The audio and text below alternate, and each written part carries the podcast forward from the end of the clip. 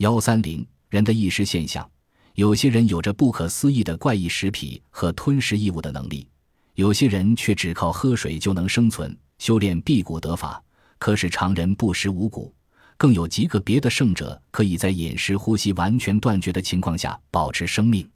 盐、棉油、衣服、纸张、毒蛇、煤炭、铁钉、砖块、玻璃和废料，都可以列入异食者的食谱中。我国浙江省农民吕光寿，每次收工回家，不是提壶喝水，而是抓把盐放在嘴里。他从十三岁开始吃盐解渴，最多一次吃过五百克以上。并没有出现电解质失衡的症状。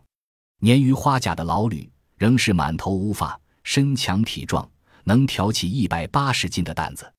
湖北省公安县农民梁碧芳在一九七二年生了一场大病，病后不想吃东西。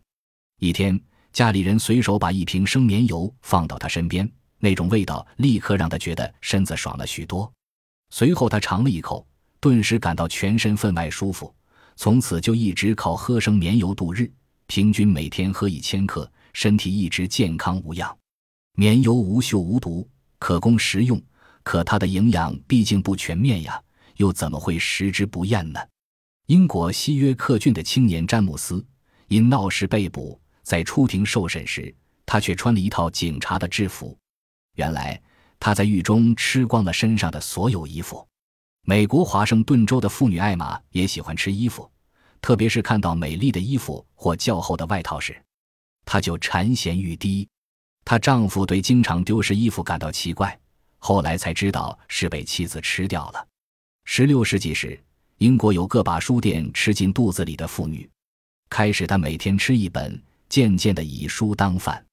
医生曾让她禁食蔬餐三天，她竟苦熬不过，浑身不自在。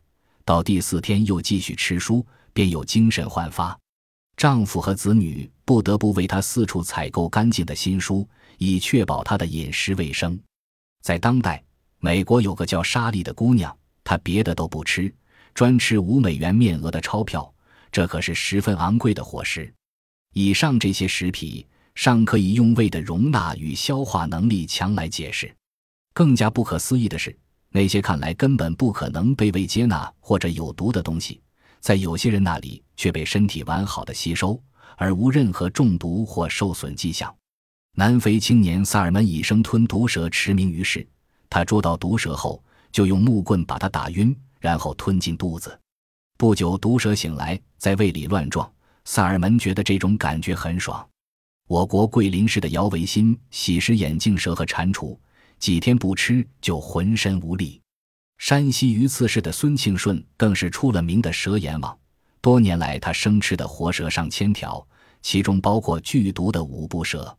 令人奇怪的是，毒蛇的剧毒为什么对这些食客毫无损伤呢？居住在辽宁省农村的李书霞视梅如命，他起初还大量吃过黄泥、生姜，从一九八七年开始，他竟吃起梅来。当人们问起他吃梅后的感受怎样，他说没什么特别的反应，就是有时候吃了感觉鼻子发干发热，再就是吃梅以后抽了四五年的烟戒了。吃梅终究非正常人所为，可苦恼的是，这并不知如何可以治好。法国的克莱图能吞食铁钉、刀片、螺栓，但要以水助膳。他曾在一次记者招待会上做了这种惊人的表演。会后。医生们对克莱图做了检查，发现他胃里有一大堆金属，而且他的胃、肠、喉部壁膜看来特别厚。我国江西省玉山县樟树乡的男青年曹荣军食砖成瘾，每天要吃一斤砖块。这个怪癖好是他十岁时一场暴病的后遗症。是吃玻璃的人更多。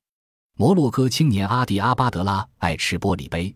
这种能力是他十四岁时一觉醒来就获得的。他每天的定量是三只玻璃杯。谈到感受时，他说：“咀嚼玻璃杯就像咬碎苹果一样。”医生们对他做了检查，发现他的口腔、胃肠都没有损伤的痕迹，也找不到玻璃的碎末，这是常理无法解释的奇异现象。此外，印度的库卡尼喜食日光灯管，他感觉这与吃甘蔗差不多。我国黑龙江省有位王先生，从十岁就开始吃玻璃，成年后每天要吃一斤左右。更离奇的是，美国有位名叫盖伦·温泽的核动力工程师，他令人吃惊的嗜好就是每天要喝一些含氧化铀的核废料溶液。多年来，他已自行处理了约五百千克核废料。众所周知，核废料因其强烈而持久的放射性污染而难寻归宿地，垃圾场的建造成本很高。要是像温泽这样的人多起来，岂不省钱省事？这些意识者的生理特殊性到底意味着什么呢？